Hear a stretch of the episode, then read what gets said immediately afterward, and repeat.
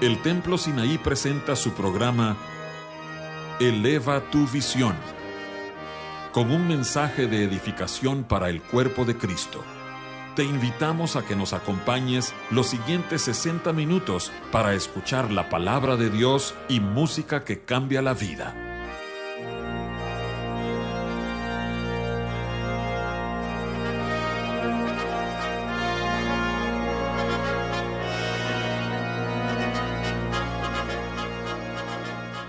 Dios les bendiga, hermanos y amigos. Este es su anfitrión José Ordóñez desde los estudios de Eleva tu Visión en Monterrey, México.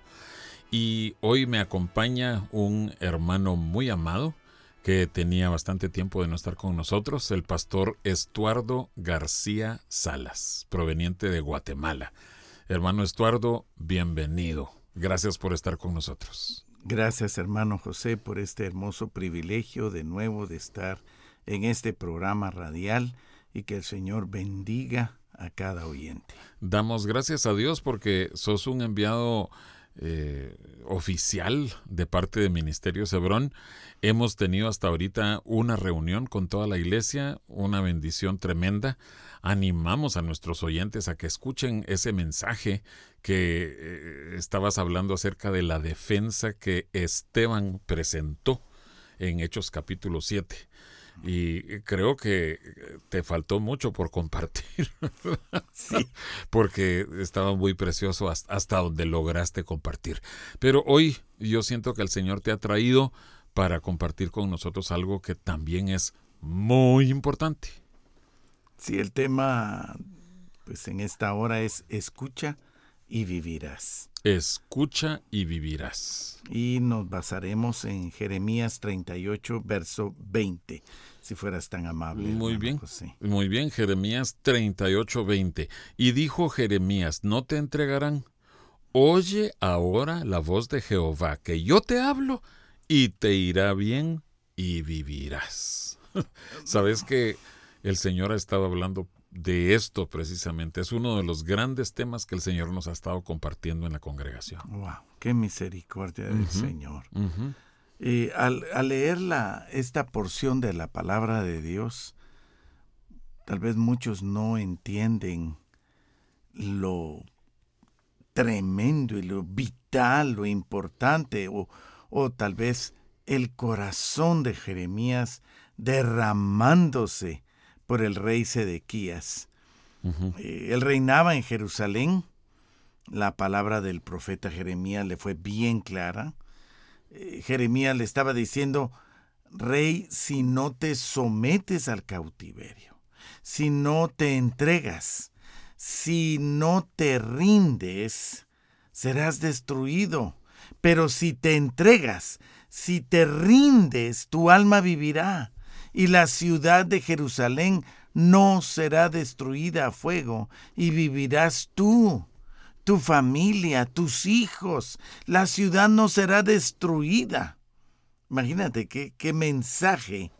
Eh, si no obedeces la voz de Jehová, esta ciudad sí será puesta a fuego, y tu familia será esclavizada y morirás. Eh, fíjate que Realmente ese es el, eh, uno de los grandes temas en el libro de Jeremías, que Jeremías estaba dando palabras de Dios. Y vos sabés que la palabra de Dios siempre es vida y trae vida. Pero los ojos humanos, los ojos del entendimiento del ser humano, no confían en lo que Dios escoge para nosotros. Entonces, al ver que, era algo negativo, por ejemplo, ir al cautiverio era negativo. Y ahí veían ellos que los egipcios eran fuertes y les estaban tendiendo la mano para ayudarlos. Y ellos escogieron mejor irse con los egipcios. O sea, hay muchas, muchas instancias de esto, pero así nos pasa a nosotros también. Sedequías tuvo que decidir, tuvo que tomar una decisión él decía es que me van a, se van a burlar de mí, se van a, van a escarnecer, ¿verdad? O sea, me van a hacer mucho daño. Y Jeremías le decía, no, rey, y vas a vivir. Pero él tuvo que decidir, tuvo que obedecer y la decisión fue no obedecer. Decidió dar lugar al miedo, decidió no escuchar. Dice la escritura, yo creo que casi todos lo sabemos, que el rey de Babilonia, Nabucodonosor, degolló a sus hijos enfrente de él. O sea, perdió su familia. Y fue lo último que vio, pues le sacaron los ojos, o sea, perdió la visión. Lo aprisionó con grilletes para llevarle a Babilonia, o sea, quedó ciego y atado, encadenado por su pecado de desobediencia al Señor. Y ahí murió, porque el fin de ese camino siempre es la muerte. siempre, siempre. Y, mira, por eso es el propio Jeremías eh, que da esta revelación de parte de Dios, acerca de Dios. Mis pensamientos no son vuestros pensamientos.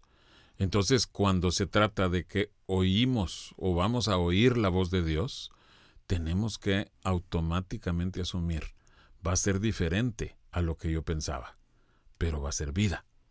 Mm, mm. El fin de esos mandamientos, de esas palabras, es vida para nosotros. Tristemente, la historia se repite, hermano. Hay padres que no obedecen las instrucciones del Señor. Y muchas veces la razón es lo mismo, tienen miedo. Sequías tenía miedo. Y ahorita muchos padres tienen miedo. ¿De qué? De perder a sus hijos si son estrictos y fieles al Señor, dan lugar a la compasión humana y no entienden que de todas maneras, si dan lugar a la compasión humana, terminarán perdiendo a sus hijos.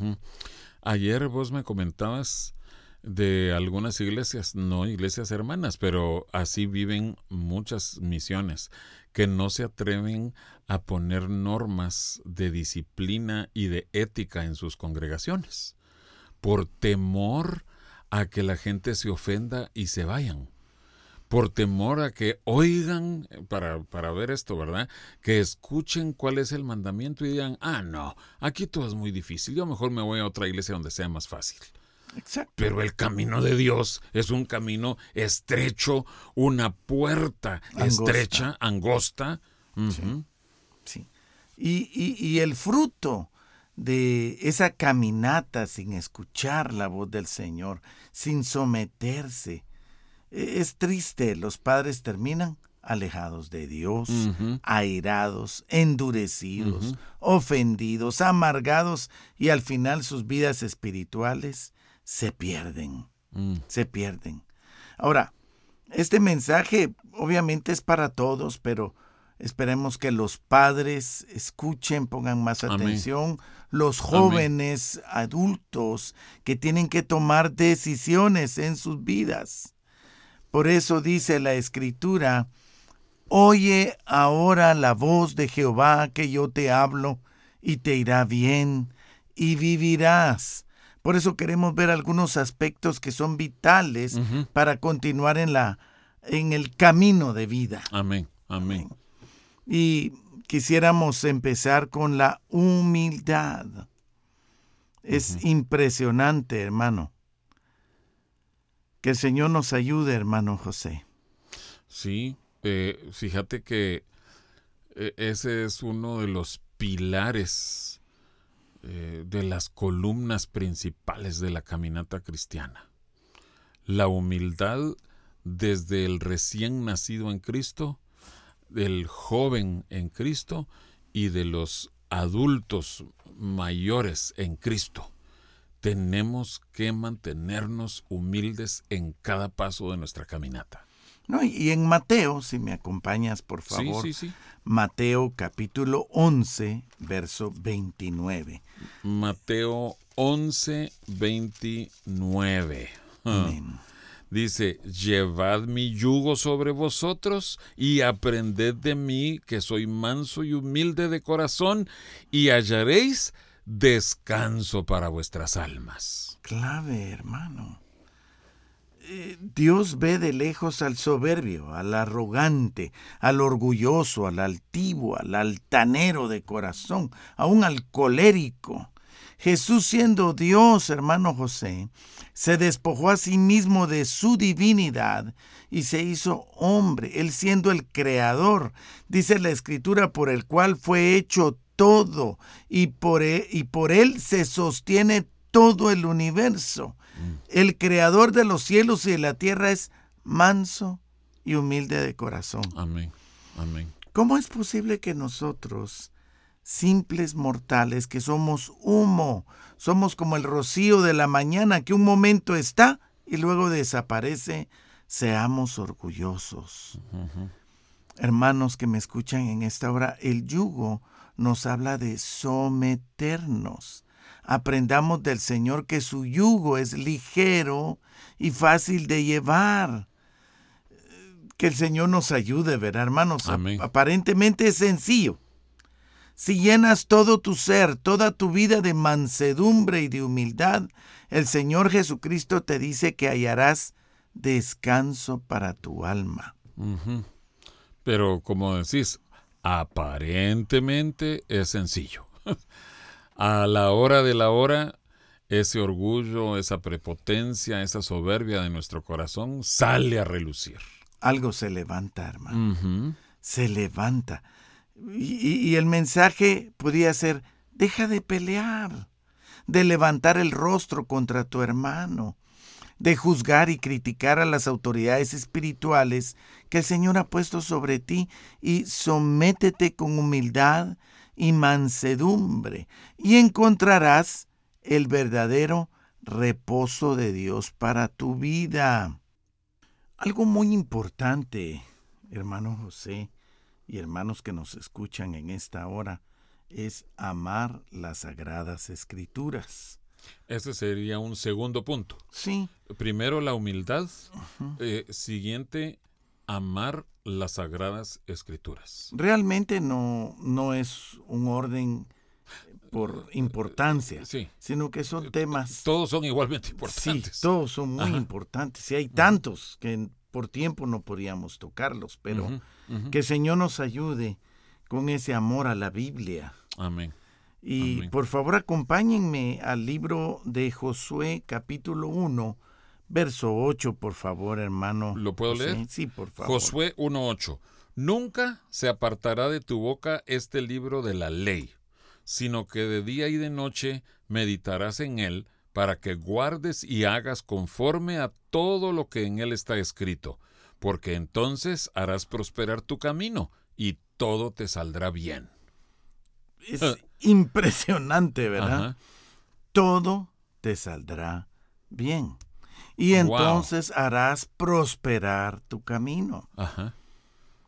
Eh, leíamos en, en, en Jeremías cómo era que nos iba a ir bien, oyendo la voz de Dios.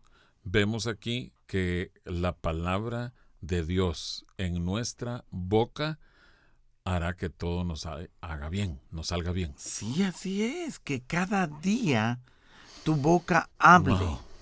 Lea la Santa Escritura, que en algún momento de la mañana y de la tarde medites lo que Dios te dice en sus sagradas escrituras.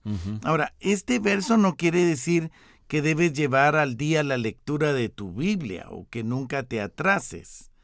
Lo que el Señor te está diciendo en esta hora es que vivas la palabra, que la guardes y la pongas por obra, que sea parte de tu caminar, de tu hablar, de tu pensar, que esté guardada en tu corazón, que la apliques en tus decisiones diarias, porque entonces, dice, todo te saldrá bien y tu camino será prosperado. Eh, fíjate que es importante que hagas esa aclaración, porque cuando Jesús contó eh, la historia de las dos casas que fueron construidas, una sobre la roca y otra sobre la arena, eh, creo que todos nuestros oyentes conocen ese caso. Ahí dice que uno es el que oye la palabra. Ok, estás hablando de oír la palabra. Pero la diferencia entre los dos es que uno obedece, uno hace, uno pone por obra la palabra, el que edifica sobre la roca, y el otro no. Oye, mas no edifica. Entonces, vos estás aclarándonos aquí. No es solo tener puesta la Biblia y ahí la estás oyendo mañana, tarde y noche. Es poner por obra, es obedecer lo que Dios nos está diciendo a través de su palabra. Definitivo, hermano José. Y mira, todos, yo creo que la gran mayoría sabe en cuántas horas se lee toda la Sagrada Escritura. Ajá. No, hemos sido enseñados porque como que hay CDs, ¿no? yo lo sabía por cassette. Cassette. sí. O sea que lo oí hace 40 años. 80 horas. Ajá. En 80 horas se lee la Biblia. Pero debemos de reconocer que es un milagro leer la palabra de Dios. Sí. Fíjate que nosotros eh, en la cuando empezó la pandemia y que estábamos todos encerrados, no, no había nada que hacer afuera. Entonces logramos leer la Biblia así de corrido porque estábamos encerrados en la casa. Bueno, no las 80 horas seguidas, no, sino nos tomábamos tiempo y la leímos en 77 o 78 horas. Éramos cuatro los que estábamos en casa, pero sí se termina de leer. Sí. Sí se termina de leer. Entonces vos decidís si vas a leer una hora diaria, la lees en 80 días. días. Si lees 30 minutos diarios, son 160 días. ¿O dos horas al día? Pues, en 40 días. Imagínate. Sí. Pero ¿por qué pasan años y la gente no lee su Biblia? Ajá. Yo entiendo, el mundo no le interesa la Biblia, pero el pueblo de Dios, ministros, es increíble que hay pastores que han leído la Biblia una sola vez en toda su vida. Y porque fue requisito tal vez en su instituto bíblico. Y hay pastores que nunca la han leído en su totalidad. Wow. Entonces dice, ¿y ovejitas? Menos. Ovejitas, dice, no, que el pastor enseñe. Él está para enseñar, pero miren hermanos, por favor, padres, madres, jóvenes, niños que me escuchan, lean la Biblia. ¿Sabes qué? Diariamente. Todos los días. Y papá, antes de comprarle una pelota a un tu niño, a un tu hijo, cómprale la Biblia. Si él ya sabe leer, está aprendiendo a leer, cómprale su Biblia. Hay que enseñarle a que debe de leer la palabra un ratito. También no lo vas a decir una hora diaria. Dos horas diarias al niño de cinco años. y el papá no lo hace. Wow. O sea, no. Pero cinco minutitos. Que lea la escritura. Cuando son niñitos. Pequeños. Y va a ir creciendo y obviamente va a ir amando las sagradas escrituras. Es bien importante. Miren, hermanos, si no leen las sagradas escrituras, disculpen hermanos, pero sus vidas espirituales se apagarán. No tendrán el entendimiento de la voluntad perfecta del Señor. Y si la leen, su vida espiritual será bendecida, será prosperada. Y dice, y todo te saldrá bien. Miremos Salmos. En Salmo 1. Salmo 1. Eh, eh, Solo, eh, si quieres, leamos el verso 2 y 3, por favor. Ok, Salmo 1, 2. Sino que en la ley de Jehová está su, ¿qué palabra está? Su delicia. O sea, se deleita. Y en su ley medita de día y de noche será como árbol plantado junto a corrientes de aguas, que da su fruto en su tiempo y su hoja no cae, y todo lo que hace. Ay, hermano, es como que estuviéramos haciendo eco de Josué 1.8. Y todo le saldrá bien. todo lo que hace prosperará, dice. No, y mira, en primera de Juan 1.9 creo que dice, ¿verdad? Eh, si, si, si lo lees, el Señor quiere que seas prosperado. Ah, sí. No es tercera Juan. Eh, tercera de Juan 1.9. Ajá. Que seas prosperado en todo conforme prospera tu alma. Mm, Es, es uh, 1.2. Tercera Juan 1.2. Perdón, hermano. Dice, amado, yo deseo que tú seas prosperado en todas las cosas y que tengas salud, así como prospera tu alma. El Señor nos habla de la prosperidad, aunque no es el tema central No, no, no. de la escritura. Pero yo siento que el Señor desea que todos seamos prosperados, Ajá. pero conforme prospera tu alma. Y una forma de que nuestra alma sea prosperada es leer la Sagrada Escritura mañana, tarde, o meditar en la Escritura en la mañana Ajá. y en la tarde. Ajá. O sea, estamos viendo, oye la palabra, eh, Jeremías se refería, oye lo que yo te digo, para que Te vaya tú bien te y vaya bien y vivas. Y aquí seguimos viendo, para que seas prosperado. Hermano, qué precioso. Vamos a regresar en un momentito. Estamos en Eleva tu visión. Para escuchar anteriores programas de Eleva tu visión, puedes buscarnos en el sitio de internet www.elevatuvision.com o búscanos en YouTube en el canal Eleva tu visión.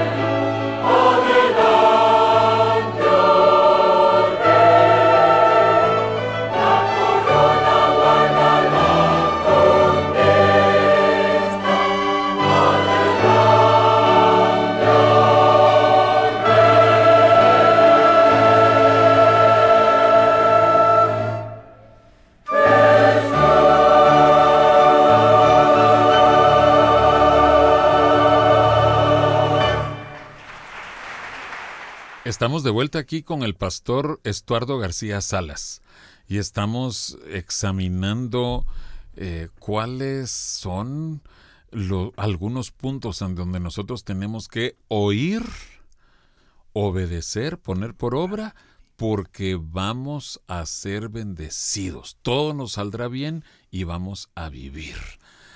Estábamos viendo la palabra de Dios, hermano Estuardo.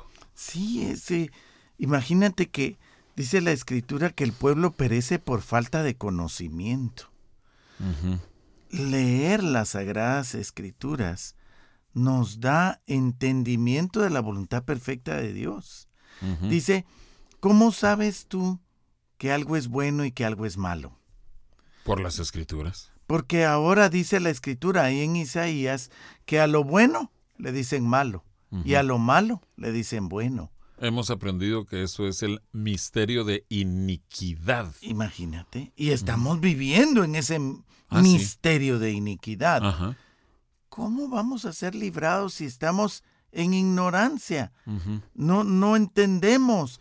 Debemos de leer las Sagradas Escrituras. Cuando leemos el Salmo 1, en el verso 2, que sea una delicia, un deleite. Es un milagro, hermano José. Pero fíjate que, eh, de veras, mucha gente eh, critica a los cristianos evangélicos porque son, ¿qué? Extremistas, así nos, nos tildan. Pero la verdad es que estamos basando nuestros actos y nuestras creencias en lo que define la palabra de Dios. Nosotros queremos ser personas que somos guiadas por lo que la palabra de Dios nos instruye que hagamos. Fíjate que cuando yo me convertí al Evangelio estaba entrando a, quinto perito. O sea, más o menos el penúltimo grado de preparatoria, el equivalente aquí en México. Yo tenía 17 años recién cumplidos y llego con mi Biblia. Yo no, no, no la había leído, acababa de convertirme, estaba empezando a tocar la palabra de Dios, pero en la clase yo me siento hasta adelante, ya te imaginas quienes estaban hasta atrás, y llega una maestra, mira mi Biblia en mi pupitre, y se para enfrente de mí, yo viendo hacia arriba como viéndola a ella, ¿verdad? Así emocionado, ¿qué va a decir? Y viene y dice, ¿verdad que todos los evangélicos son unos hipócritas? Sí, dijo toda la clase. Yo agaché la cabeza. Yo dije, bueno, como que va a empezar una batalla. Y fue todo el año una batalla. Esa clase se llama economía política. Era estudiar y analizar temas cada trabajo que ella ponía, yo no sé, hermano José, pero yo la contesté con la palabra de Dios. En la palabra de Dios están todos los temas que te puedas imaginar. Sí, pero todos son de, de que Dios establece el capitalismo. pero mira, hermano, ella al principio se molestaba.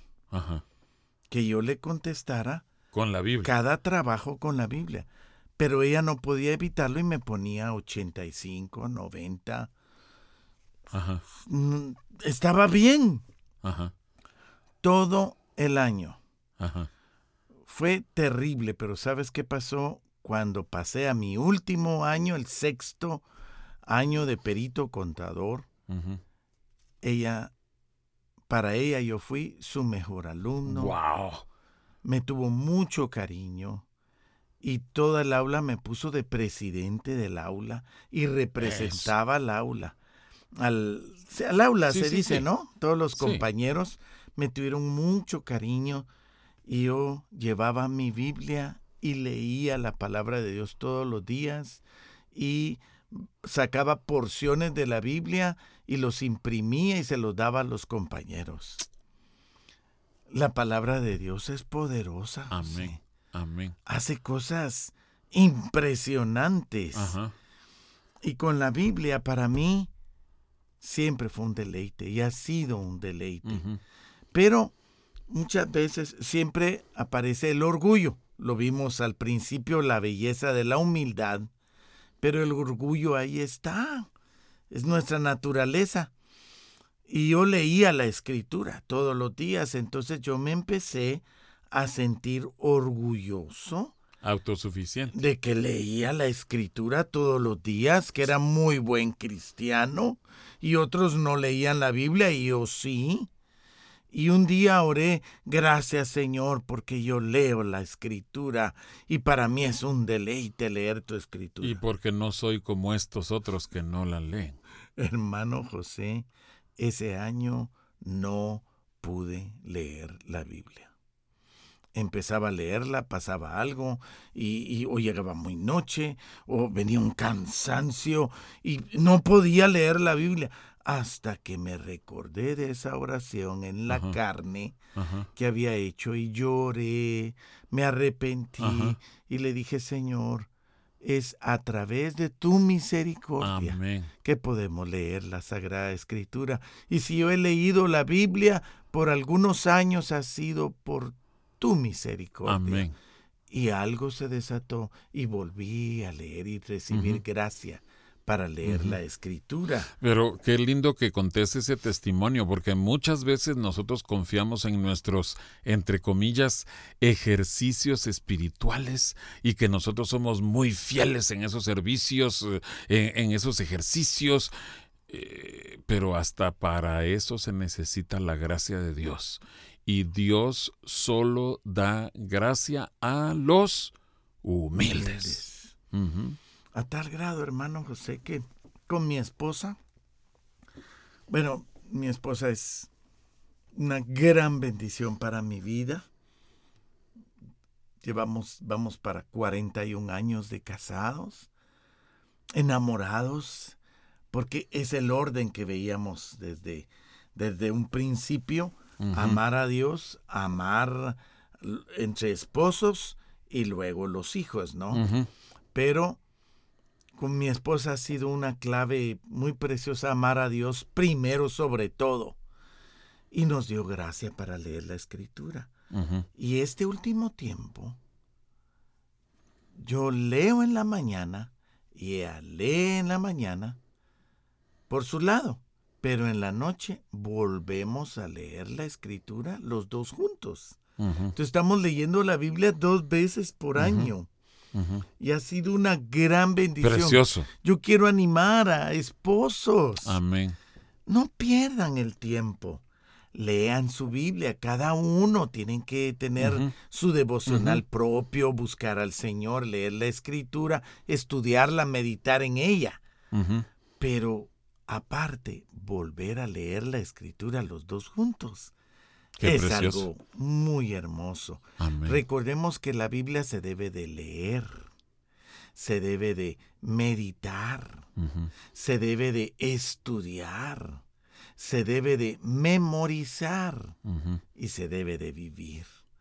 Son cinco aspectos que la palabra de Dios para cada uno vivamos las Sagradas Escrituras. Si la leen, su vida espiritual será bendecida, serán prosperados y todo les saldrá bien. Imagínense. Otra vez oigamos a Jeremías diciéndonos, oye ahora la voz de Jehová que yo te hablo y te irá bien y vivirás. Amén. Oh, qué hermoso. Qué precioso. Ahora, los valientes Imagínate. Todo esto que hemos estado compartiendo en esta hora realmente no es para cobardes, es para valientes, para esforzados, para soldados en Cristo que persisten hasta alcanzar el objetivo, que no se dan por vencidos. Por favor, hermano José, eh, Josué 1.9.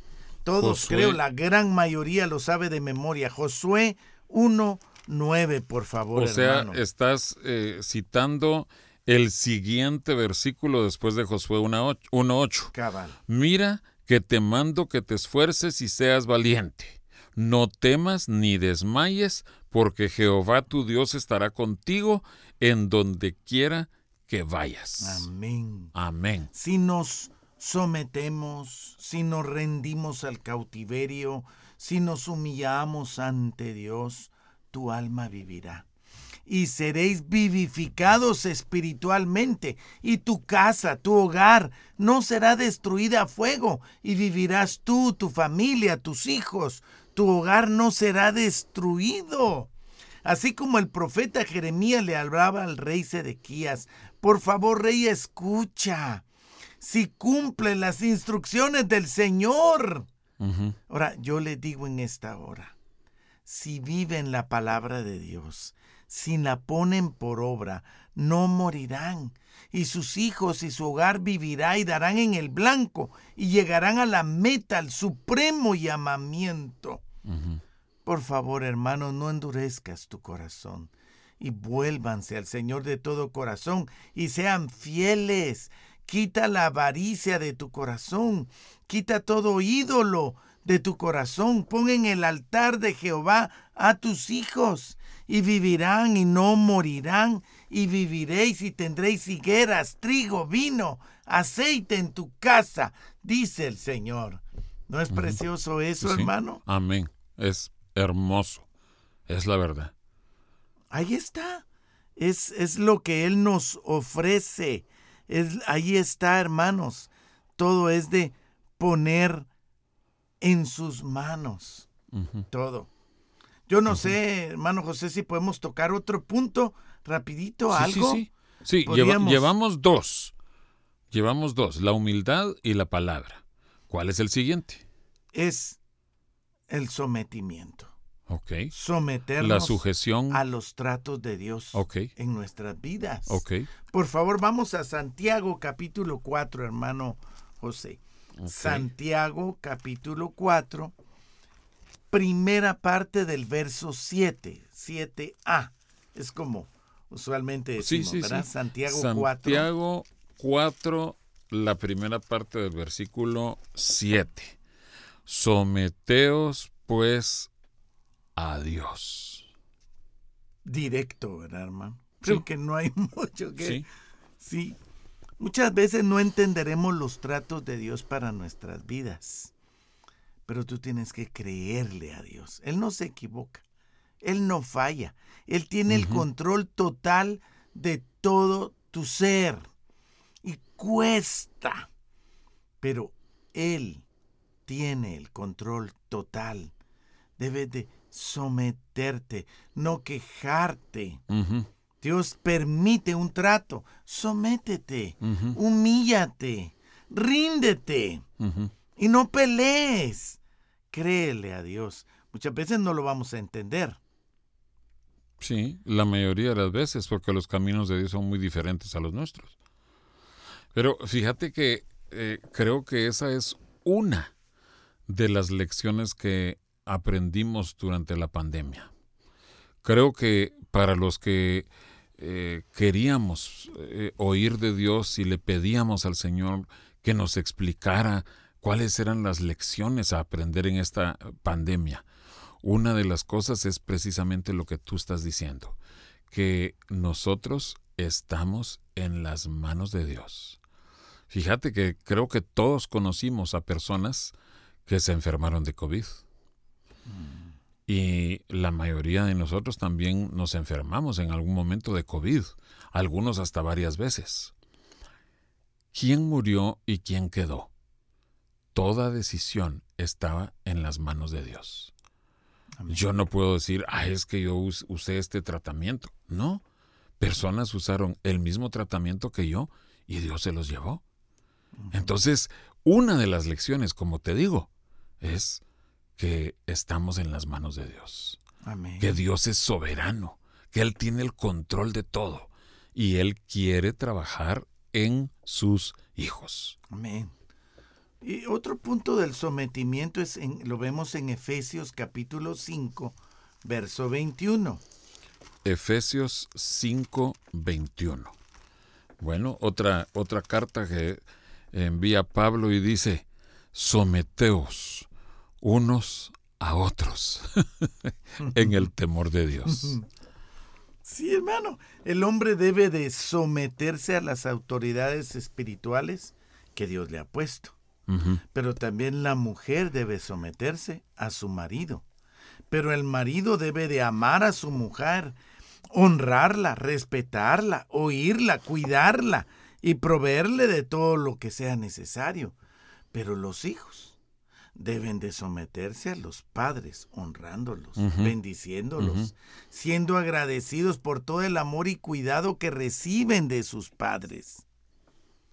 Los que trabajan como empleados, sométanse a sus jefes, a sus patrones, honrenlos, trabajen fielmente, como que si lo hicieran para el Señor, dice la Escritura.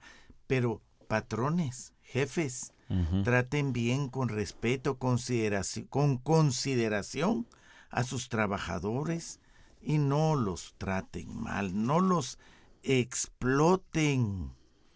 Señor, ayúdanos. Pero Hebreos capítulo 13. Hebreos capítulo 13. Verso 7 y verso 17. Ah, ok. No del 7 al 17, sino Hebreos 13 y el verso 17. 7 y 17. Del capítulo 13 de Hebreos. acordaos de vuestros pastores que os hablaron la palabra de Dios.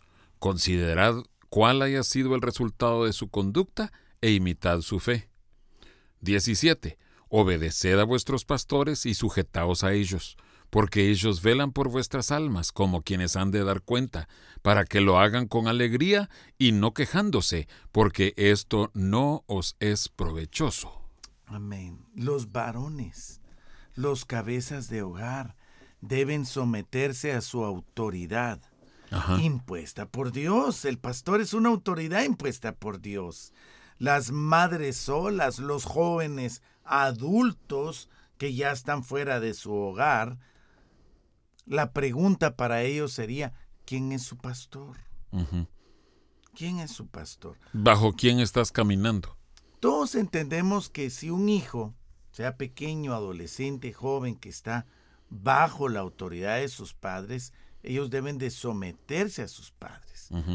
no sé si has sabido de padres que se quejan que la esposa no les obedece, que sus mm. hijos no les obedecen. Y la pregunta sería, ¿y tú le obedeces a las autoridades que Dios ha puesto sobre tu vida? Fíjate que muchas veces cosechamos lo que sembramos. Por supuesto, ellos van a hacer lo que ven que los padres están haciendo. Fíjate que hace mucho tiempo pero muchos años y creo que nadie va a saber a qué ni en dónde me estoy refiriendo, pero estaban preparando un material de eh, para niños. Enseñanzas bíblicas para niños. Pero personas querían salir de lo usual, ¿verdad? ya suficiente se enseñó de Daniel en el foso de los leones, ya se habló de Moisés partiendo el mar rojo. Entonces eh, una persona tuvo la brillante idea de que se diera un curso de un instituto bíblico. ¿Y cuál curso? Dirección divina para niños. Dirección divina para niños. Entonces vino el pastor y les dijo a estas personas encargadas de elaborar el material, bueno, ese curso es muy sencillo. Niños obedezcan a sus padres. Y ahí se acabó el curso. Porque como vos decís, eh, lo que le corresponde a un niño, a un joven, a alguien que está bajo la autoridad de sus padres es obedecer a sus padres en todo. La dirección divina, cuando vos tenés que buscar la, eh, la, dirección de parte de Dios para saber qué quiere Dios para tu vida, cuál es tu siguiente paso, eso es para aquellos que están encargados de tomar decisiones. Así es que si alguien estaba pensando que los niños tienen que estar pidiéndole a Dios cómo desobedecer a sus padres, no, no vamos a hablar de eso.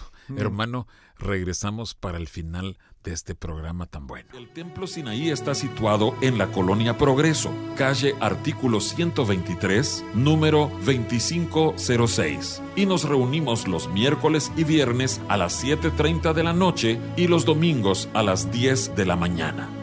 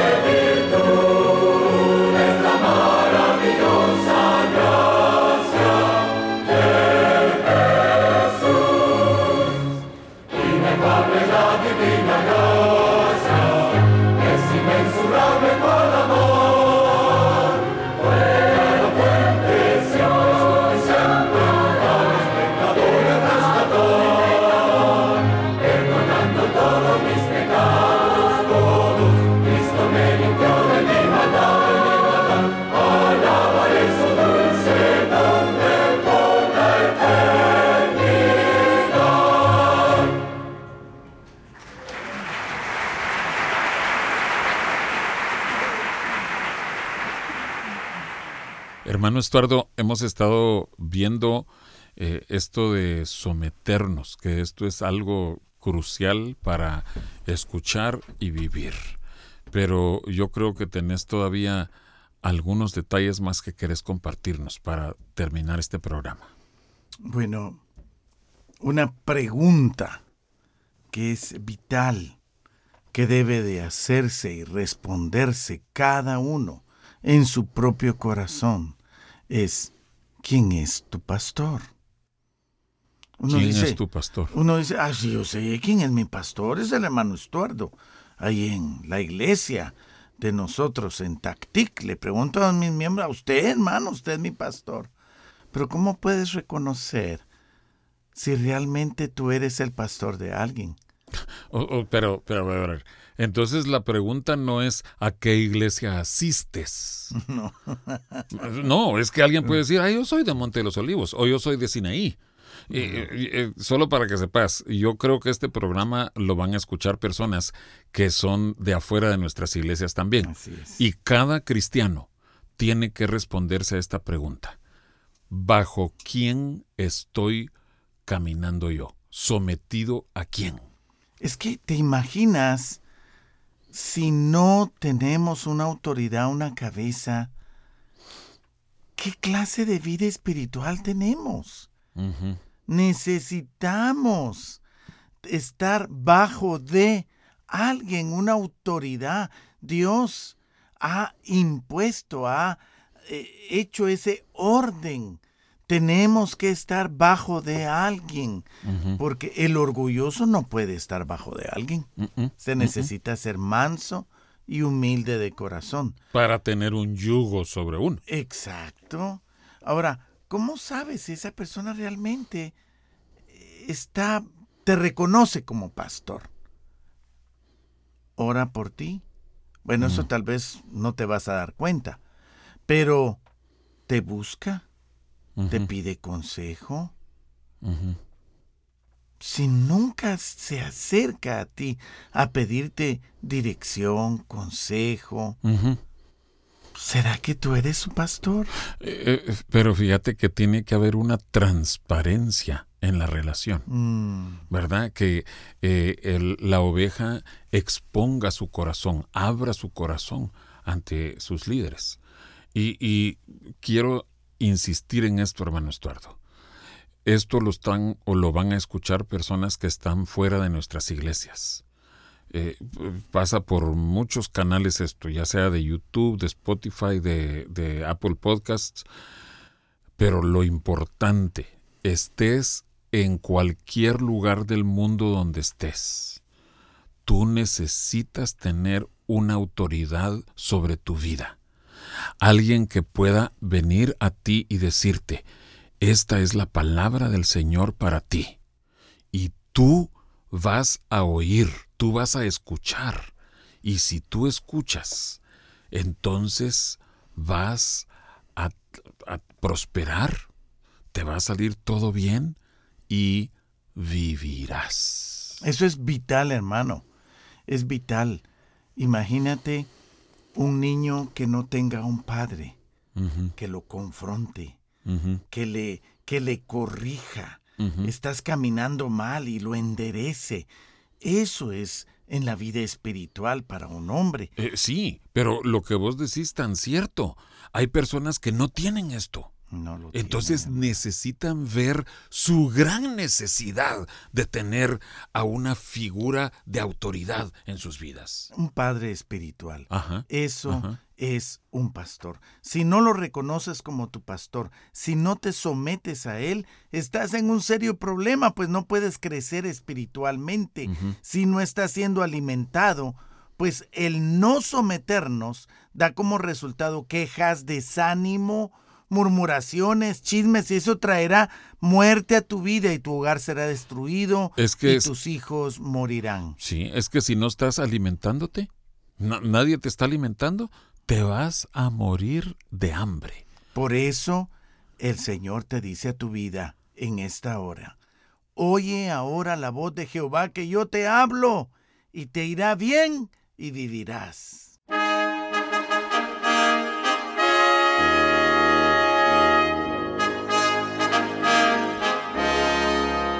El Templo Sinaí agradece el favor de tu atención. Te invitamos a que nos sintonices la próxima semana a la misma hora por esta misma estación. Nos despedimos con la siguiente petición a Dios. Jehová te bendiga y te guarde. Jehová haga resplandecer su rostro sobre ti y tenga de ti misericordia. Jehová alce sobre ti su rostro y ponga en ti paz.